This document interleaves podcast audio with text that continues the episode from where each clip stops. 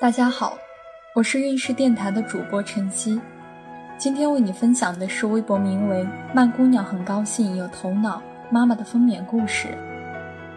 终于结束了忙碌的孕前期，没有特别不舒适，只是胃口不好，吃不下饭，每天只想喝点粥，也没有什么呕吐的妊娠反应，总是怀疑自己肚子里难道真的有小生命扎根了吗？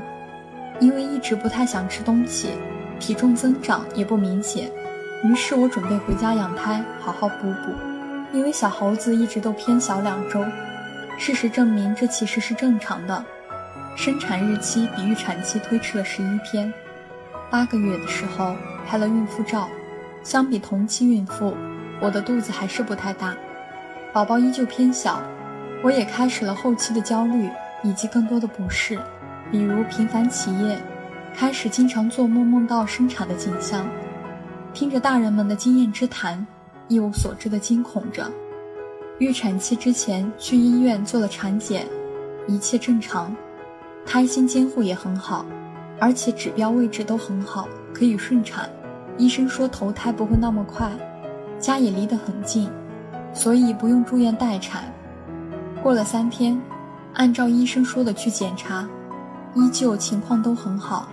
但是这个时候已经睡眠不太好，每天晚上昏迷之中都要去上厕所。超预产期第七天再次去医院，医生说可以住进来了，指标也还正常，考虑进行催产。过了些天，我终于迎来了第一次内检，内检没有传说中的可怕，医生说快一指半，宫颈条件很好，让我不用担心。还让老公一起听了一些注意事项，做了胎心监护。下午最难熬的两个小时开始了，阵痛来的那一会儿，眼泪不听使唤，拼命往下掉。第三次内检的时候开八指，在待产房准备进产房，因为当天生产人数很多，我是第十六个，产房里还有别的产妇，于是七点进产房，羊水搓破。一股暖流，医生说羊水很清，特别好，马上十指全开。边上一个产妇刚生下来，还在缝合，宝宝在清理，我还有力气端详他们。然后医生教我怎么用力。产程开始，我已经顾不上疼痛了，于是，在每一次阵痛来袭的时候，只是用尽全力。巧克力是不想吃的，只是觉得很渴。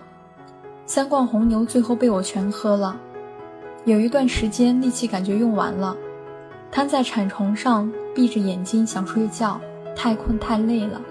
医生和护士都给我鼓劲，夸我用力的好。他们在监视屏幕上可以看到宝宝的头拼命的往外钻，宝宝在努力，所以妈妈也要努力啊。终于在一阵宫缩来临的时候，我憋住一口气使劲。只感觉憋着的一大坨都滑出来了，肚子一下子轻松了，接着是哇哇哇的响声。欢迎你啊，宝贝，终于来到了这个美丽的新世界。而我的眼前一片模糊，湿润润的。原来电视里的场景不是骗人的，感慨都卡在喉咙里，也说不出来，长在心里。医生见状说：“妈妈不能太激动，要开心点，用力过猛。”有轻微的撕裂，不打麻药继续缝合，鬼知道每个妈妈在这个过程中经历了什么。我以为一切苦难都已经过去了，但没想到紧接着的是第二天更大更艰难的劫，一天一夜没休息好，加上宝宝一整晚断断续续的哭，第二天可怕的堵奶历程开始了。乳房被热毛巾敷伤敷破，乳头也被吸破。每次吃奶都钻心的疼，乳房像一块硬石头胀着，催乳师每一次按摩都非常痛苦。讲真，堵奶的疼痛比生孩子的实际疼痛还要来的可怕。唯一的想法就是我不要喂奶了。闭上眼睛，那几天几夜的痛苦历历在目，也是导致后来产后恢复的抑郁心情。所以我建议。在孕后期提前两个月开始按摩乳房，热毛巾敷一敷，打通乳腺管，产后吃的清淡一些，水果也多吃，防止便秘。